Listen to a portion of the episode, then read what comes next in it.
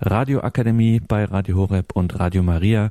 Wir begleiten den Katechistenkurs im Haus St. Ulrich in Hochaltingen und sind derzeit gerade im Vortragsteil zum Neuen Testament. Wir hören den Eichstätter Neutestamentler Professor Lothar Wehr.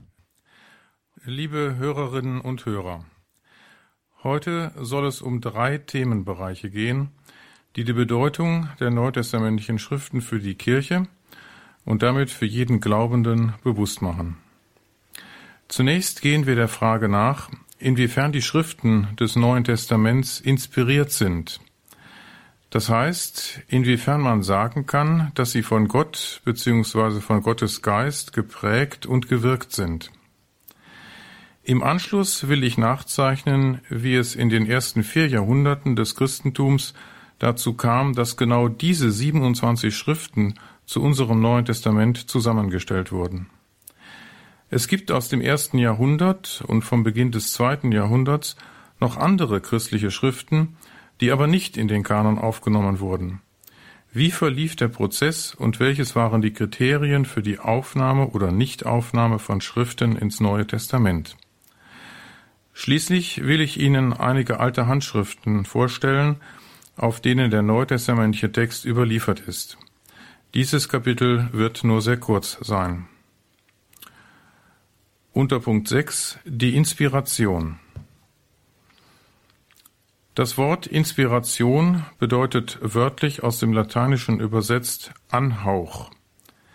Gemeint ist damit der göttliche Anhauch, das heißt die Einflussnahme Gottes auf die Abfassung bestimmter religiöser Texte. Inspiration meint also ein göttliches Wirken, durch das Menschen veranlasst werden, bestimmte Worte zu sprechen oder aufzuschreiben.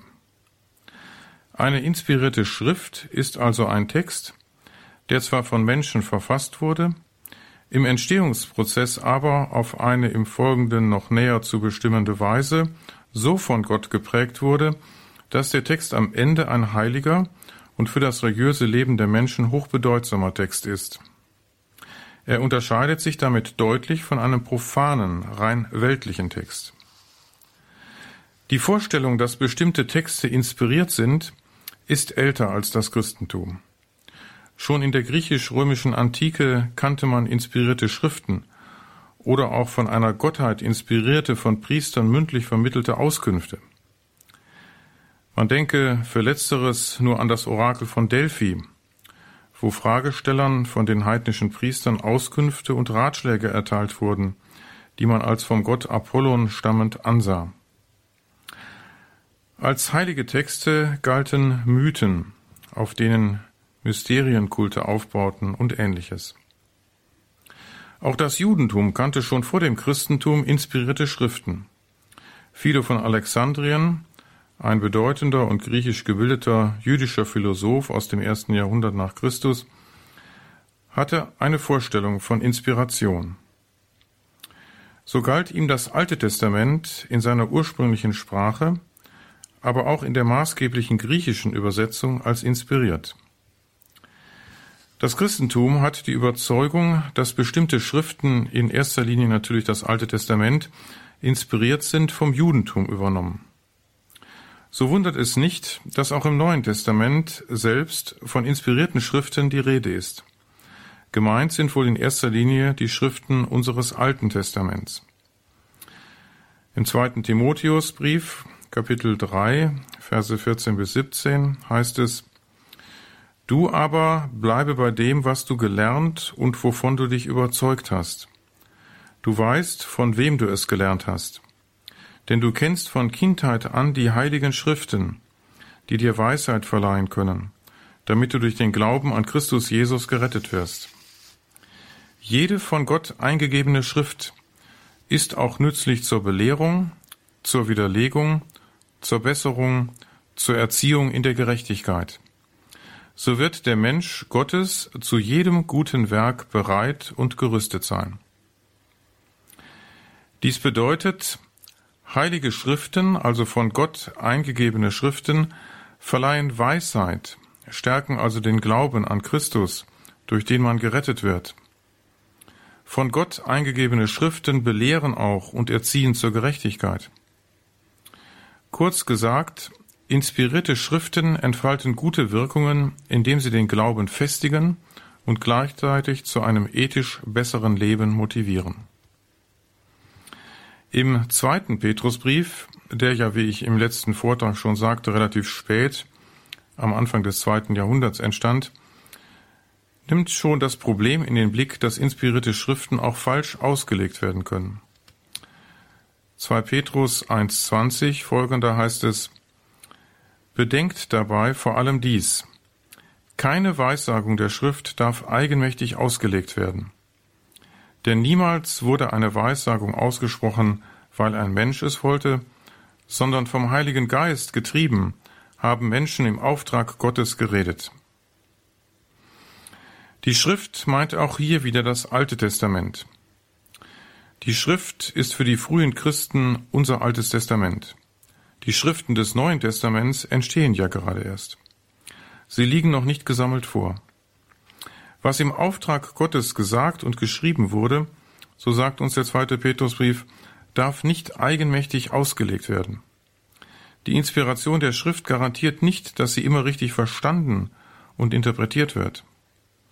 Der Verfasser des zweiten Petrusbriefes macht schon die Erfahrung, dass die Schrift falsch gedeutet wird.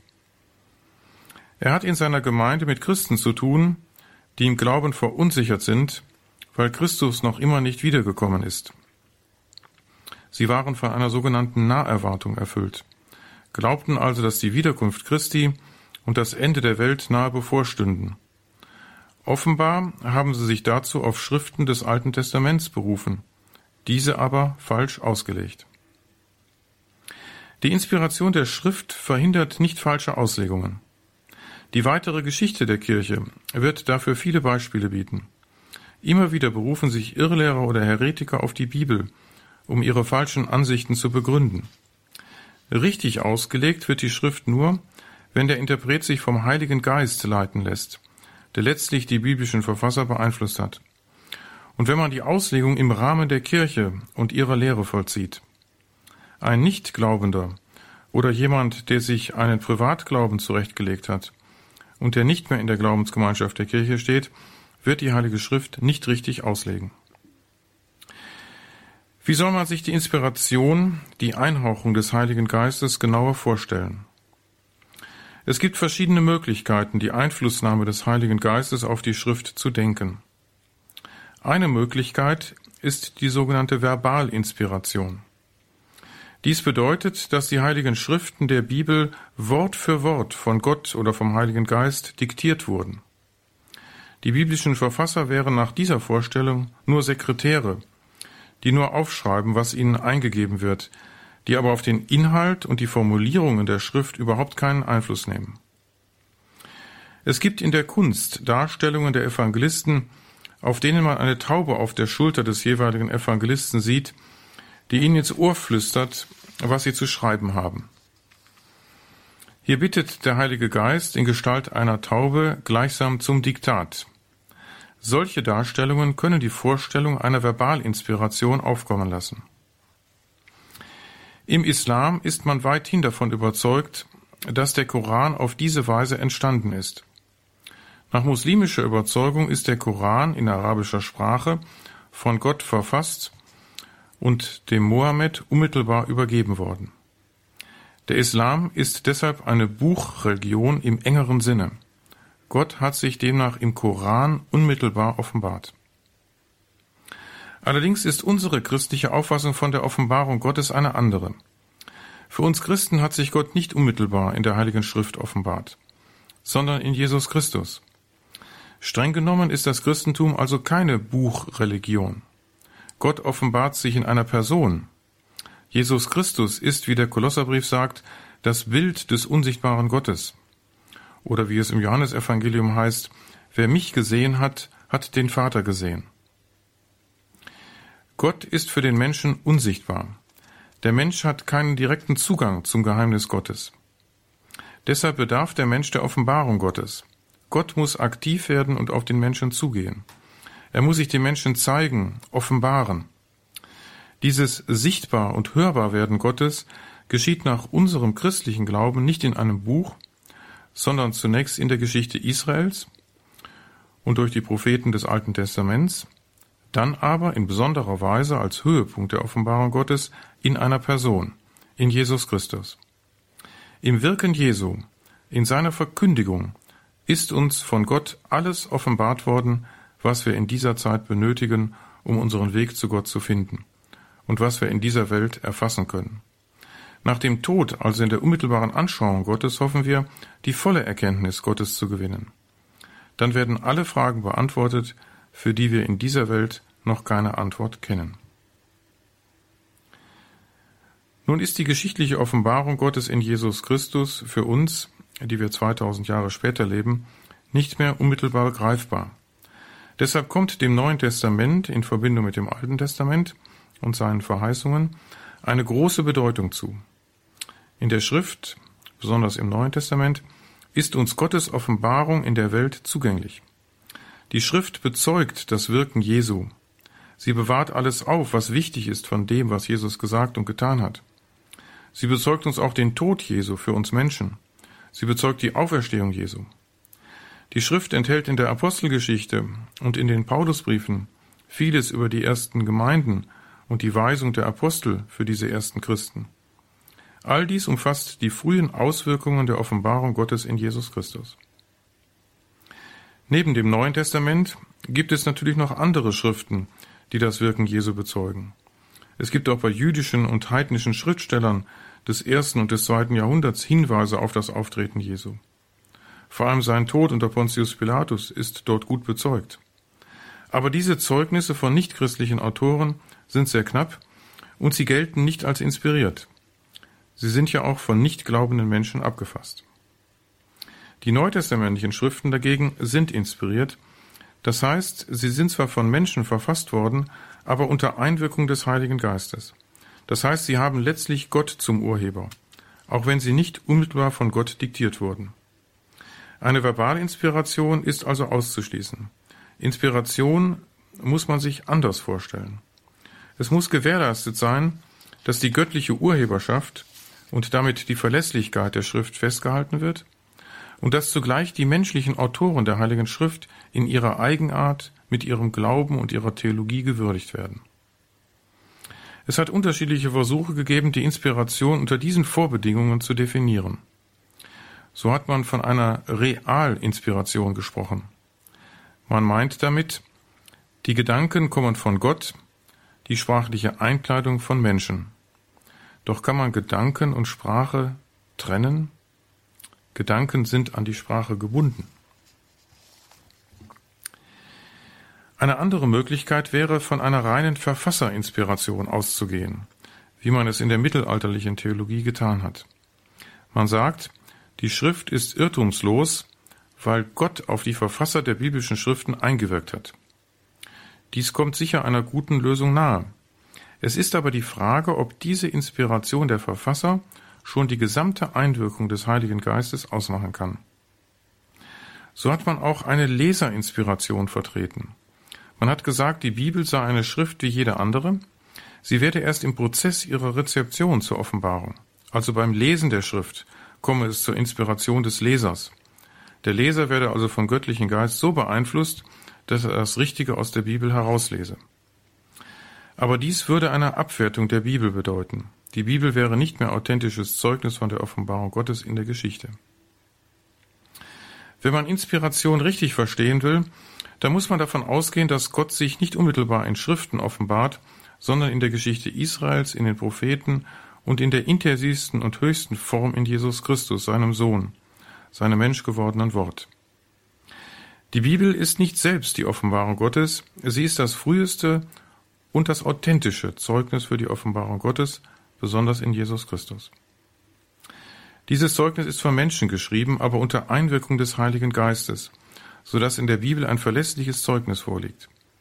In der dogmatischen Konstitution Dei Verbum des Zweiten Vatikanischen Konzils heißt es unter Nummer 11, es ist von den Büchern der Schrift zu bekennen, dass sie sicher, getreu und ohne Irrtum die Wahrheit lehren, die Gott um unseres Heiles willen in heiligen Schriften aufgezeichnet haben wollte.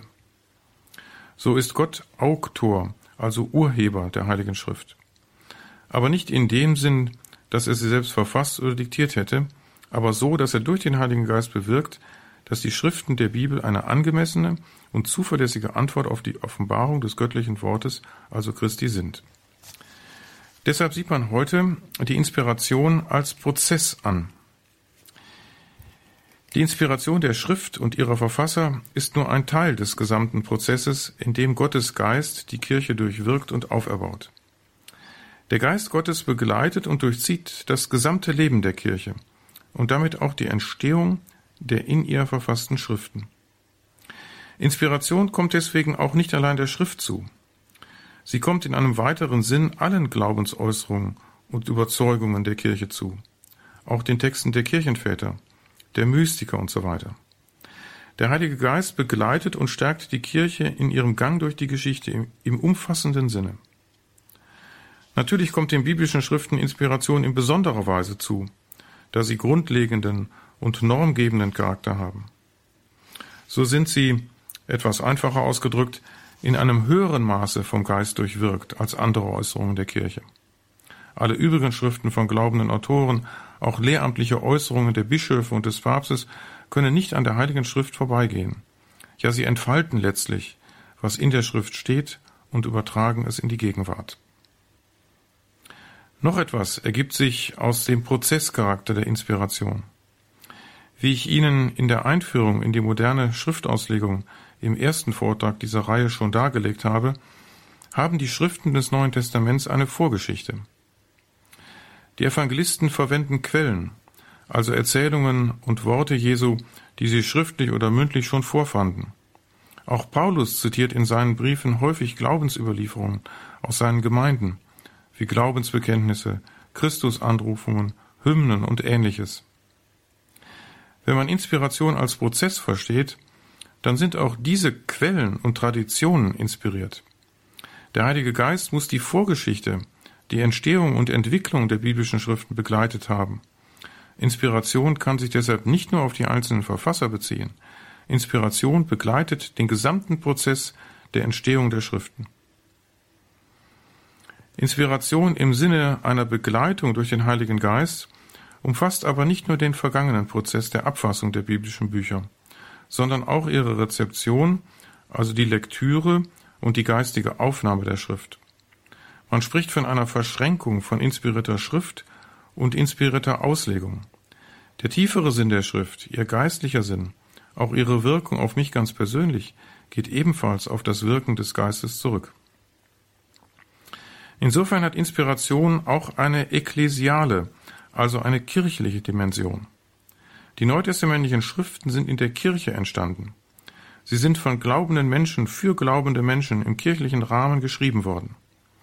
Deshalb ist auch ihre Auslegung keine Privatangelegenheit. Die Auslegung geschieht nur zuverlässig in der Kirche und sie muss dem gemeinsamen Glauben dienen. Dies wird schon deutlich in den Zitaten aus dem zweiten Petrusbrief und dem zweiten Timotheusbrief, die ich anfangs zitiert habe. Im zweiten Petrusbrief heißt es, keine Weissagung der Schrift darf eigenmächtig ausgelegt werden. Denn niemals wurde eine Weissagung ausgesprochen, weil ein Mensch es wollte, sondern vom Heiligen Geist getrieben, haben Menschen im Auftrag Gottes geredet. Und im zweiten Timotheusbrief lesen wir, jede von Gott eingegebene Schrift ist auch nützlich zur Belehrung, zur Widerlegung, zur Besserung, zur Erziehung in der Gerechtigkeit, so wird der Mensch Gottes zu jedem guten Werk bereit und gerüstet sein. Die biblischen Schriften sind Glaubensschriften. Sie können in ihrem tieferen Sinn nur von glaubenden Menschen verstanden werden. Ihnen dienen sie zur Vertiefung ihres Glaubens, zur Umkehr und zu einem besseren Verhalten Gott und den Menschen gegenüber. Noch etwas ist im Zusammenhang mit dem Thema Inspiration wichtig. Inspirierte Offenbarungsschriften sind die biblischen Bücher nur insofern, als sie Weisungen in Fragen des Glaubens und des ethischen Handelns geben. In diesen Fragen haben sie grundlegenden und verbindlichen Charakter. In Fragen des Glaubens und der christlichen Ethik sind sie verlässlich und wahr. Die biblischen Schriften sind keine naturwissenschaftlichen oder historischen Handbücher. Deshalb kann man sie auch nur begrenzt als Quelle für naturwissenschaftliche Erkenntnisse oder für die Rekonstruktion historischer Fakten hernehmen. Die biblischen Autoren sind in diesen Fragen abhängig vom jeweiligen Weltbild ihrer Zeit. Deshalb widerlegt es nicht die Irrtumslosigkeit der Schrift, wenn sie davon ausgeht, dass die Welt eine Scheibe ist und dass die Sonne sich um die Erde dreht. Hier sind die Autoren abhängig vom Weltbild ihrer Zeit. Irrtumslos und verlässlich ist die Bibel in Fragen des Glaubens und der sittlichen Lebensführung, nicht in Fragen, mit denen sich Naturwissenschaftler, Astronomen, Mediziner oder Evolutionsbiologen in ihrem jeweiligen Fachgebiet befassen. Wichtig ist nur, dass wir daran festhalten, dass Gott durch die Schriften zu uns spricht, dass wir dieses Wort Gottes als für unser Leben verbindlich anerkennen.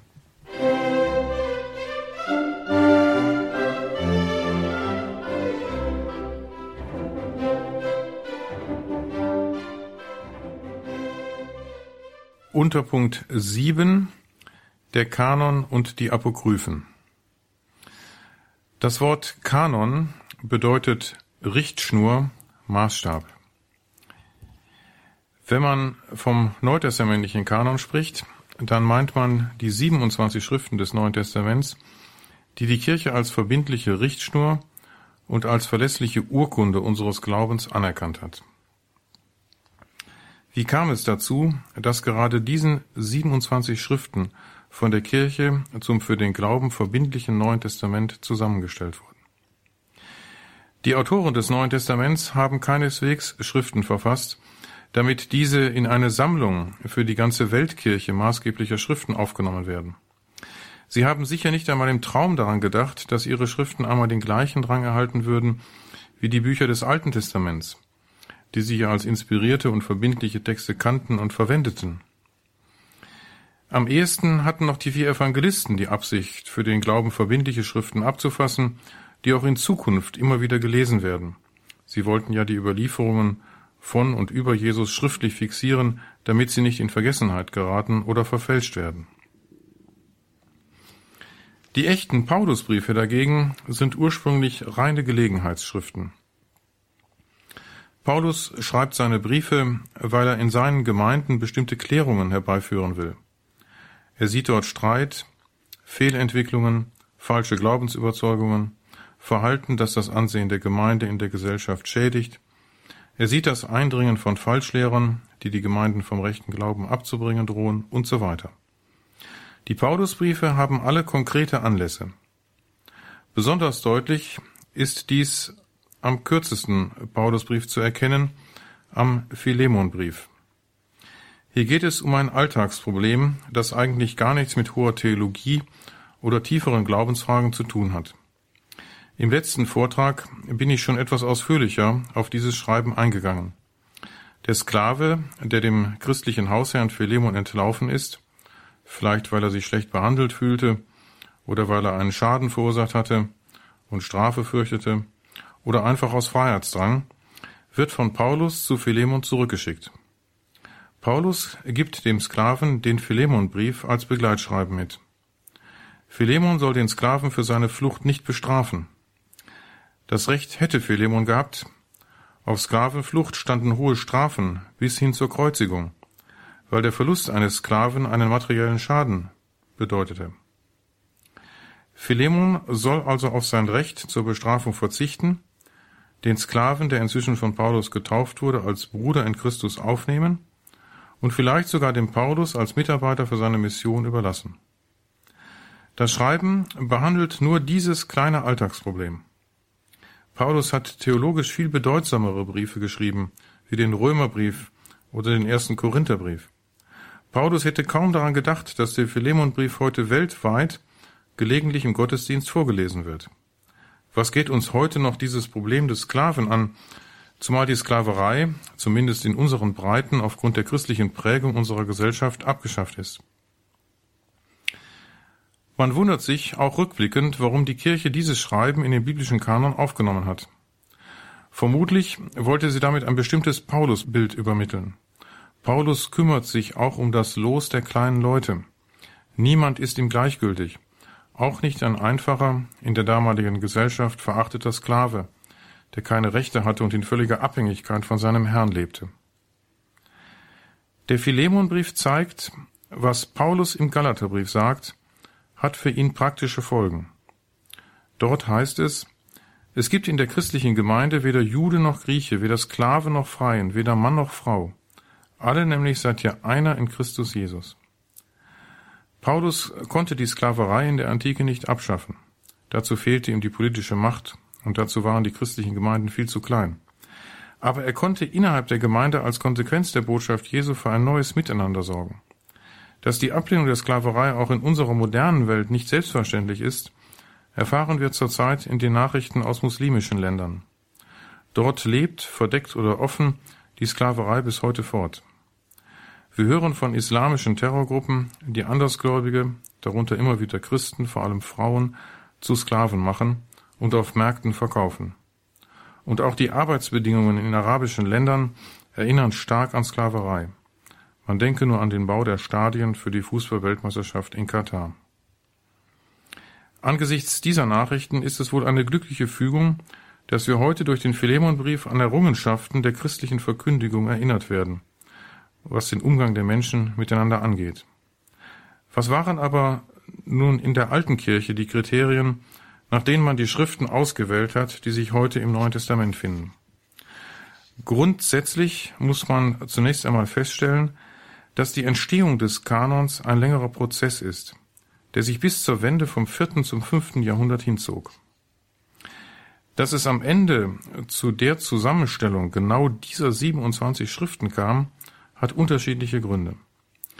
Man kann hier nicht nur rein historische Entwicklungen betrachten. Es spielte sicher das hohe Alter der Schriften eine Rolle. Christliche Schriften aus dem dritten und vierten Jahrhundert sind nicht mehr aufgenommen worden obwohl es aus dieser Zeit auch viele wertvolle christliche Schriften gab. Die Bindung der Schriften an die apostolische Anfangszeit der Kirche war ein wichtiges Kriterium. Des Weiteren spielten auch theologische Argumente eine Rolle. Aufgenommen wurden nur Schriften, deren Inhalte man für rechtgläubig hielt. Der Kanon bedeutet auch eine Ausgrenzung von Schriften, die Häresien und Irrlehren enthalten. Der Kanon soll die Kirche in der Rechtgläubigkeit bewahren. Abgrenzung nach außen bedeutet aber auch, dass rechtgläubige Schriften aus der Frühzeit der Kirche nicht aufgenommen wurden. Es wurden nicht nur Schriften ausgeschlossen, die falsche Lehren verbreiteten, sondern auch viele, die vielfach gelesen wurden und bis heute als wertvolle geistliche Literatur gelten zum Beispiel die sieben Briefe des Märtyrerbischofs Ignatius von Antiochien. Er galt in der frühen Kirche als Schüler eines Apostels, nämlich des Zebedäus-Sohns Johannes. Damit stand er eigentlich auf einer Stufe mit Markus und Lukas, die ebenfalls als Apostelschüler galten. Trotzdem hat man die Ignatiusbriefe, die ungefähr zugleich mit dem zweiten Petrusbrief entstanden, nicht in den Kanon aufgenommen. Gleiches gilt für den Barnabasbrief, die Didache, die als Lehre der zwölf Apostel galt, oder den ersten Clemensbrief, der wahrscheinlich Ende des ersten Jahrhunderts entstand. Nicht immer ist sicher zu sagen, warum bestimmte Schriften ausgeschlossen und andere aufgenommen wurden. Oft hing die Entscheidung für eine Aufnahme in den Kanon damit zusammen, dass die Schriften in vielen Gemeinden gelesen wurden. Es sollten Schriften ausgewählt werden, die weithin in der Kirche anerkannt waren die viele Christen und viele Ortsgemeinden für zuverlässig und authentisch ansahen. Es sollte im Kanon also ein großer Konsens abgebildet werden. Möglichst alle christlichen Gemeinden sollten ihren Glauben im Kanon wiederfinden. Jedenfalls sind mit der Aufnahme von Schriften in den Kanon weitreichende theologische Konsequenzen verbunden. Schriften, die nicht aufgenommen werden, können auf die theologische Entwicklung der kirchlichen Lehre nicht so viel Einfluss ausüben wie die Schriften, die in der Bibel stehen. Sie sehen, wie komplex der Vorgang der Kanonbildung ist. Im Folgenden will ich im Überblick die wichtigsten Entwicklungsschritte nachzeichnen, die zum neutestamentlichen Kanon geführt haben. Am Anfang der gesamten Entwicklung steht die Autorität der Apostel. Papias von Hierapolis äußert Anfang des zweiten Jahrhunderts nach einem beim Kirchenhistoriker Eusebius von Caesarea wiedergegebenen Zitat Die mündliche Überlieferung sei wertvoller als die schriftliche. Er meint, das mündlich überlieferte Zeugnis der Apostel sei wichtiger als aus Büchern geschöpfte Berichte. Zur Zeit des Papias treten also neben das Alte Testament und den erhöhten Herrn die Apostel selbst als die entscheidenden Zeugen des Lebens Jesu und nicht schon vorhandene christliche Schriften. Ende des ersten Jahrhunderts nach Christus werden aber schon die Paulusbriefe einschließlich der Deuteropaulinen gesammelt. In Ephesus entsteht ein Zentrum der Paulusverehrung. Hier lässt man sich die Briefe kommen, die Paulus an die unterschiedlichen Gemeinden gesandt hat. Man fügt die Deuteropaulinen hinzu, also die Schriften, die nach dem Tod des Paulus von Paulus Schülern unter dem Namen des Paulus verfasst wurden und die in den paulinischen Gemeinden offenbar als gültige Aktualisierung der paulinischen Anliegen galten. Diese Sammlung bedeutet aber noch nicht, dass die Paulusbriefe als im Alten Testament gleichwertig anerkannt wurden. Mitte des zweiten Jahrhunderts gibt es erste Anzeichen, wenn auch noch keine sicheren Beweise dafür, dass einige schriftliche Dokumente des Christentums der Heiligen Schrift, also dem Alten Testament, gleichgestellt werden. Der Märtyrerbischof Polycarp von Smyrna zitiert den paulinischen Epheserbrief als Schrift. Die Stelle ist unklar. Meint Polycarp fälschlicherweise, das Zitat stamme aus dem Alten Testament oder zählte den Epheserbrief schon zur Heiligen Schrift? Ein wichtiges Motiv, die Kanonbildung in der Kirche voranzutreiben, ist das Auftreten des heretischen Theologen Markion von Sinope am Schwarzen Meer. Er tritt ab ca. 140 nach Christus in Rom auf. Er lehnt das Alte Testament ab und behauptet, es stamme nicht von demselben Gott, den die Christen verehrten. Er stellt einen Kanon von Schriften zusammen, in dem das gesamte Alte Testament fehlt. Die frühchristlichen Schriften wählte nach dem Kriterium aus, inwiefern sie, nach seinen Kriterien, den Glauben an den Gott Jesu bezeugen, also an den Gott der Liebe, den er vom alttestamentlichen bösen Gott der Schöpfung und des Gerichts absetzt. Einige Schriften, die wir heute zum Neuen Testament zählen, überarbeitet er, um alles zu eliminieren, was nicht zu seinem Gottesbild passt. Er stellt einen eigenen Kanon zusammen. Dieser umfasst nur das gereinigte Lukasevangelium und die gereinigten Paulusbriefe einschließlich einiger Deuteropaulinen. Seine Anschauungen fördern in der Kirche die Entwicklung hin zu einem festen Kanon neutestamentlicher Schriften, zu dem natürlich auch der Kanon der alttestamentlichen Schriften hinzugezählt wird.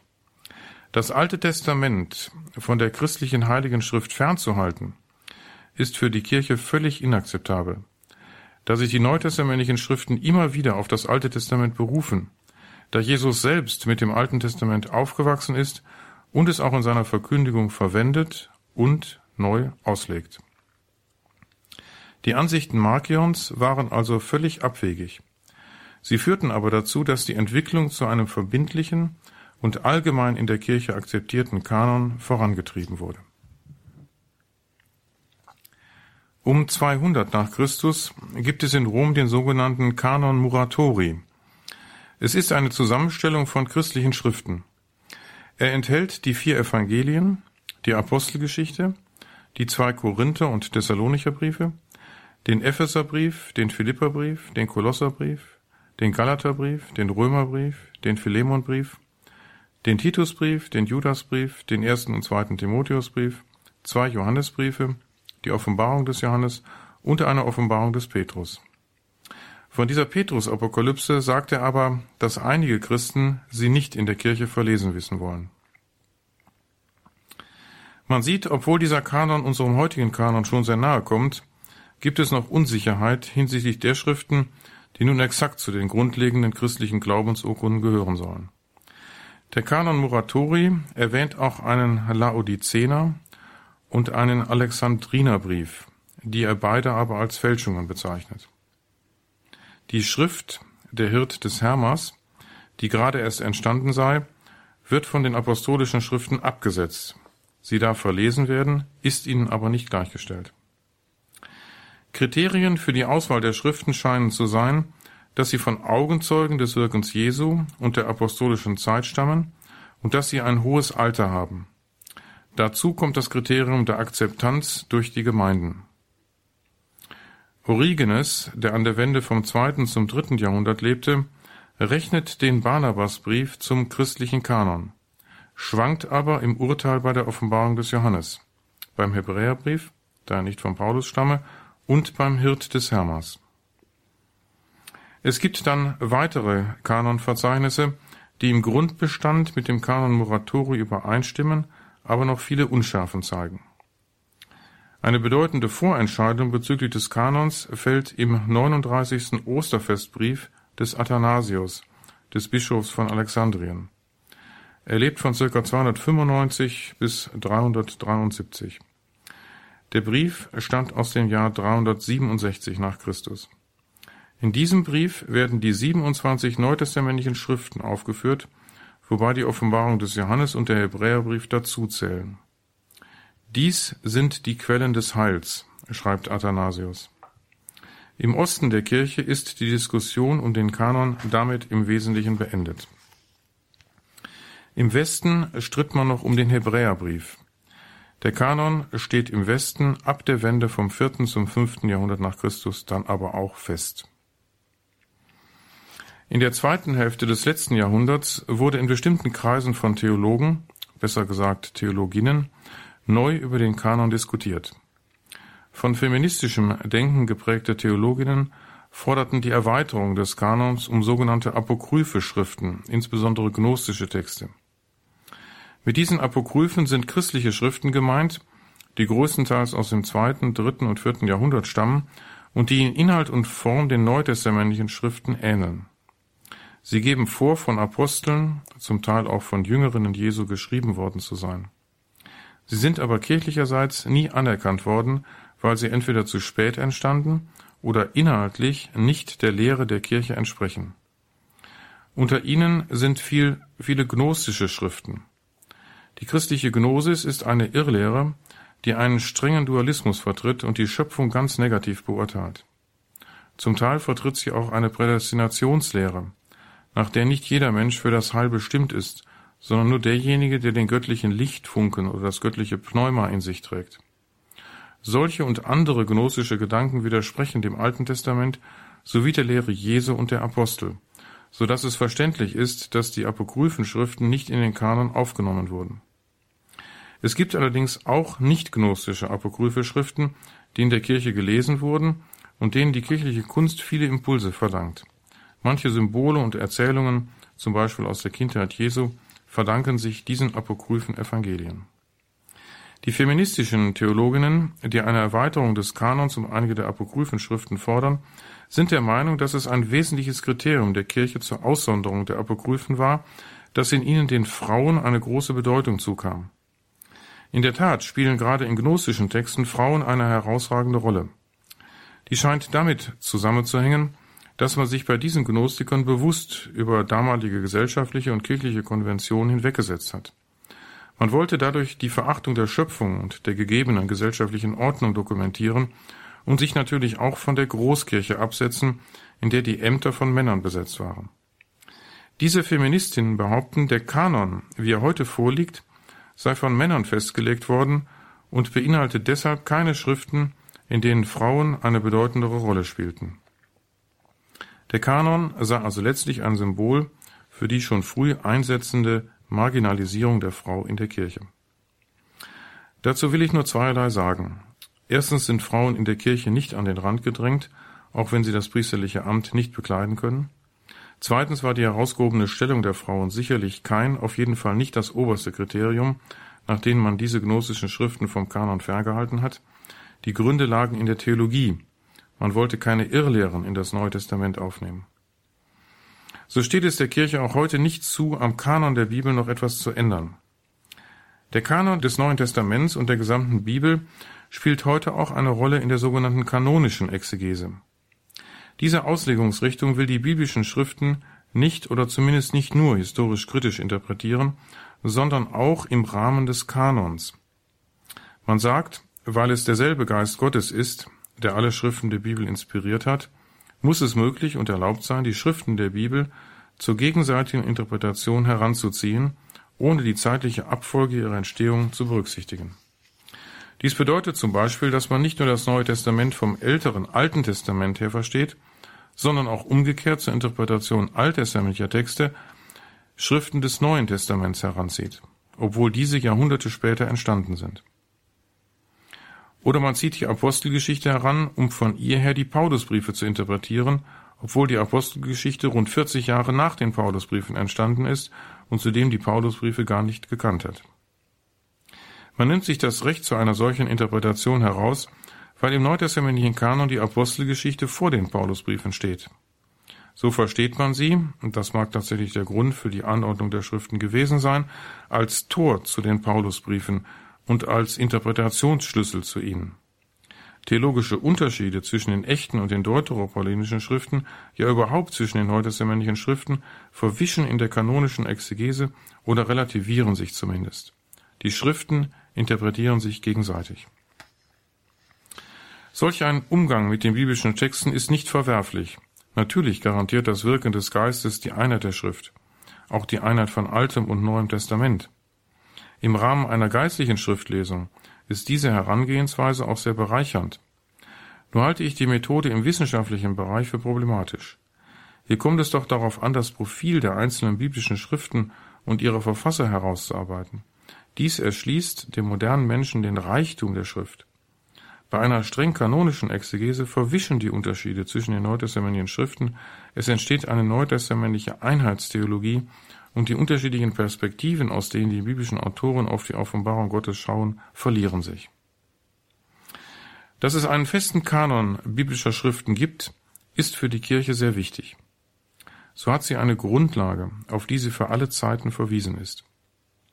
Leider hat diese gemeinsame Basis aller Christen Abspaltungen in der Kirche nicht verhindern können. Die große Spaltung in der Westkirche, das sogenannte abendländische Schisma, die Abspaltung der reformatorischen Kirchen von der einen Kirche, beruhte sogar auf einem Streit, der sich an biblischen Schriften entzündete. Die Rechtfertigungslehre des Paulus und deren Interpretation durch Martin Luther war der theologische Kern des Streits. Hier sieht man allerdings auch, wie verhängnisvoll es ist, wenn man sich einen Kanon im Kanon schafft, wenn man also beginnt, den neutestamentlichen Schriften unterschiedlichen Wert zuzusprechen. Martin Luther hat die Rechtfertigungslehre des Paulus, zudem noch in einer einseitigen und heute exegetisch nicht mehr haltbaren Interpretation, zum Zentrum des Neuen Testaments erklärt, zu dessen Auslegungsschlüssel. Zugleich hat er Schriften, die seiner Interpretation zuwiderliefen, für weniger wertvoll erachtet. So hat er den Jakobusbrief, weil er ihm gegen Paulus so polemisieren schien, als stroherne Epistel bezeichnet und ihn ans Ende des Kanons gestellt. Wenn die Kirche den Kanon so festgelegt hat, wie er heute existiert, dann enthält er als Ganzes eine zuverlässige Deutung der Offenbarung Gottes. Dann darf man nicht bestimmte Schriften für wertvoller und andere für weniger wertvoll erklären und man darf auch nicht innerhalb einer Schrift oder einer Schriftengruppe ohne hinreichenden Grund manche theologische Ausführung für bedeutsamer erklären als eine andere.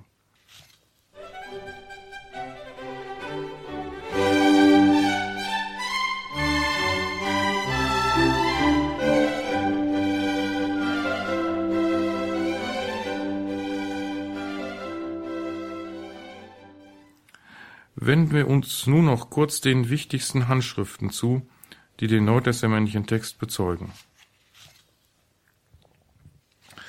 Unter Punkt 8 Bekannte Papyri und Handschriften. Wie ich schon im ersten Vortrag bei der Vorstellung der Auslegungsmethode der Textkritik gesagt habe, gibt es von keiner einzigen neutestamentlichen Schrift die Originalhandschrift. Gleiches gilt auch für das Alte Testament. Die Erstausgaben der neutestamentlichen Schriften sind also verloren gegangen. Es gibt nur Abschriften bzw. Abschriften von Abschriften.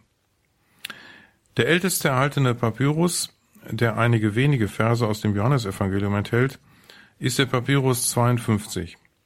Er stammt aus dem Anfang des zweiten Jahrhunderts. Die übrigen Papyri stammen zum Großteil aus dem dritten und vierten Jahrhundert und enthalten nur Teile neutestamentlicher Schriften. Papyrus ist das Material der ältesten Handschriften, aber es ist kein sehr haltbares Material. So hat sich der biblische Text auf Papyri nicht vollständig erhalten.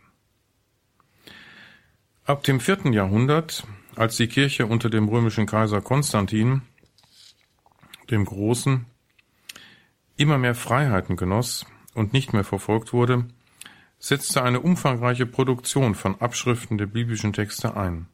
Man brauchte sie für die Liturgie, also für die Gottesdienste der schnell wachsenden Kirche. Aus dieser Zeit hat man denn auch die wichtigsten vollständigen Abschriften des Neuen Testaments. Sie sind auf Pergament geschrieben worden, das sich über die Jahrhunderte eher erhalten hat.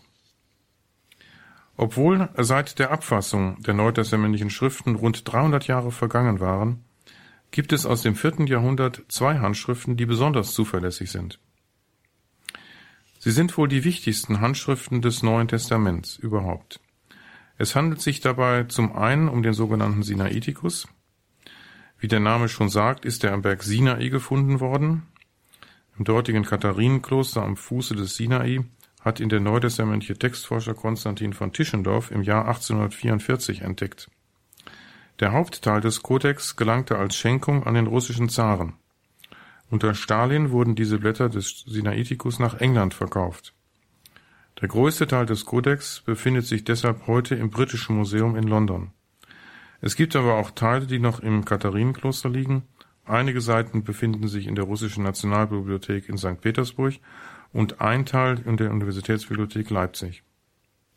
Neben dem Sinaiticus ist als zuverlässige Handschrift der Vatikanus zu nennen. Er wird bis heute in der Vatikanischen Bibliothek aufbewahrt. Daher hat er seinen Namen. Dieser Kodex stammt auch aus dem vierten Jahrhundert und ist auf Pergament abgefasst. Er enthält nicht das gesamte Neue Testament. Es fehlen Schriften aus dem Corpus Paulinum, Teile des Hebräerbriefes und die Apokalypse des Johannes. Beide Handschriften sind digitalisiert im Internet zugänglich. Es gibt noch zahlreiche weitere Handschriften, darunter auch sehr viele zuverlässige. Was die Zuverlässigkeit der Handschriften angeht, ist festzuhalten, dass auch Handschriften, die ungenau sind und relativ viele Fehler enthalten, im Einzelfall den ursprünglichen Text aufbewahrt haben können. Bei der wissenschaftlichen Arbeit ist es also notwendig, möglichst alle Varianten im Text zu berücksichtigen. Prinzipiell kann jede Variante ursprünglich sein. Es kann ja sein, dass sich ein bestimmtes Wort oder eine bestimmte Wortform nur in ansonsten wenig zuverlässigen Handschriften erhalten hat, während es in ansonsten exakten Handschriften falsch wiedergegeben wird, weil diese fehlerhafte Vorlagen verwendet haben.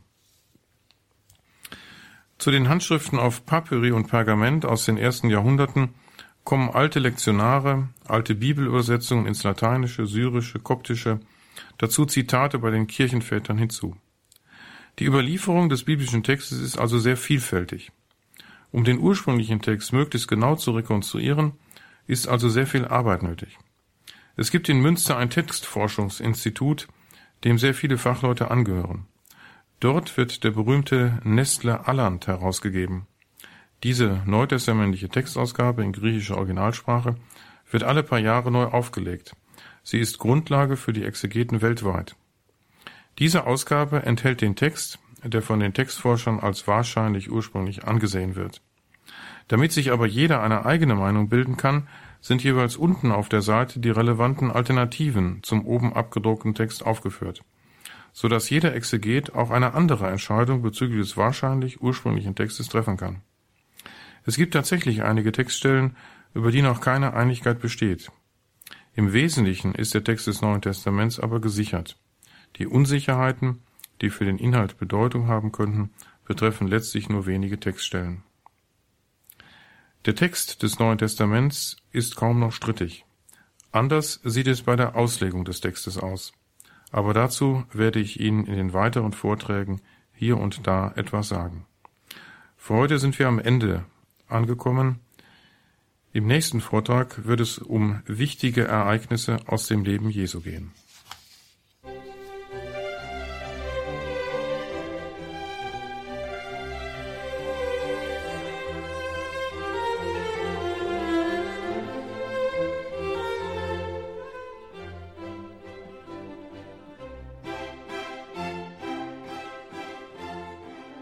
Das war Vortrag Nummer drei aus der Einheit Neues Testament hier in der Radioakademie bei Radio Horeb und Radio Maria, gleichzeitig Bestandteil des Katechistenkurses im Haus St. Ulrich in Hochaltingen. Diesen Vortrag des Eichstätter Neutestamentlers Professor Lothar Wehr können Sie, wie die anderen Vorträge natürlich auch, beim CD-Dienst von Radio Horeb gerne bestellen. Telefonisch ab morgen Vormittag wieder erreichbar in Deutschland unter der 08328 921 120. Das heißt, wenn Sie außerhalb von Deutschland anrufen, wählen Sie bitte mit der deutschen Vorwahl die Nummer 0049 8328 921 120. Ganz einfach geht das Ganze auch im Internet. Auf horeb.org steht diese Sendung morgen im Laufe des Tages dann im Podcast- und Downloadbereich. horeb.org